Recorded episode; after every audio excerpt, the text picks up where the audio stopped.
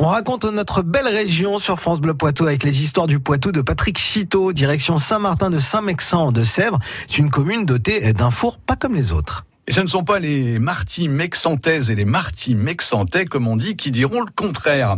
Un dimanche matin par mois, ils sont assez nombreux à utiliser le four à bois situé au lieu dit de Charchenay.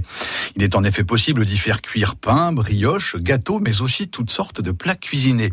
Acquis en 2004 par la commune, après réhabilitation au titre du petit patrimoine rural non protégé, le four à pain a ainsi retrouvé son usage d'antan. Et quelle est l'origine du nom de la commune? C'est a priori un moine du IVe siècle qui s'appelait Saint Martin, ça tombe bien, qui a donné son nom à la commune.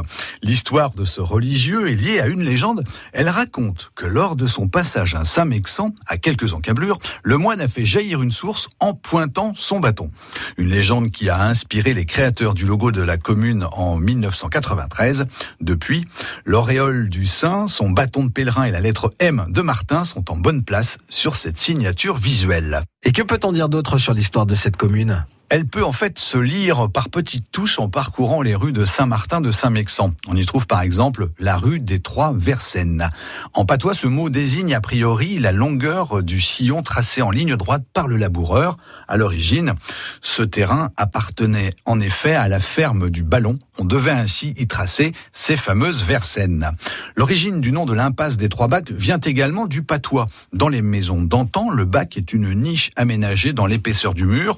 On pose alors le seau d'eau potable sur cette dalle, une petite rigole permet d'y évacuer les eaux usées directement dans la rue, une sorte d'évier en quelque sorte, dont trois exemplaires euh, devaient se trouver en ce lieu de la commune, qui vous réservera d'autres découvertes au détour de ces rues. Eh bien merci Patrick, on retrouve bien sûr cette commune sur francebleu.fr. France Bleu.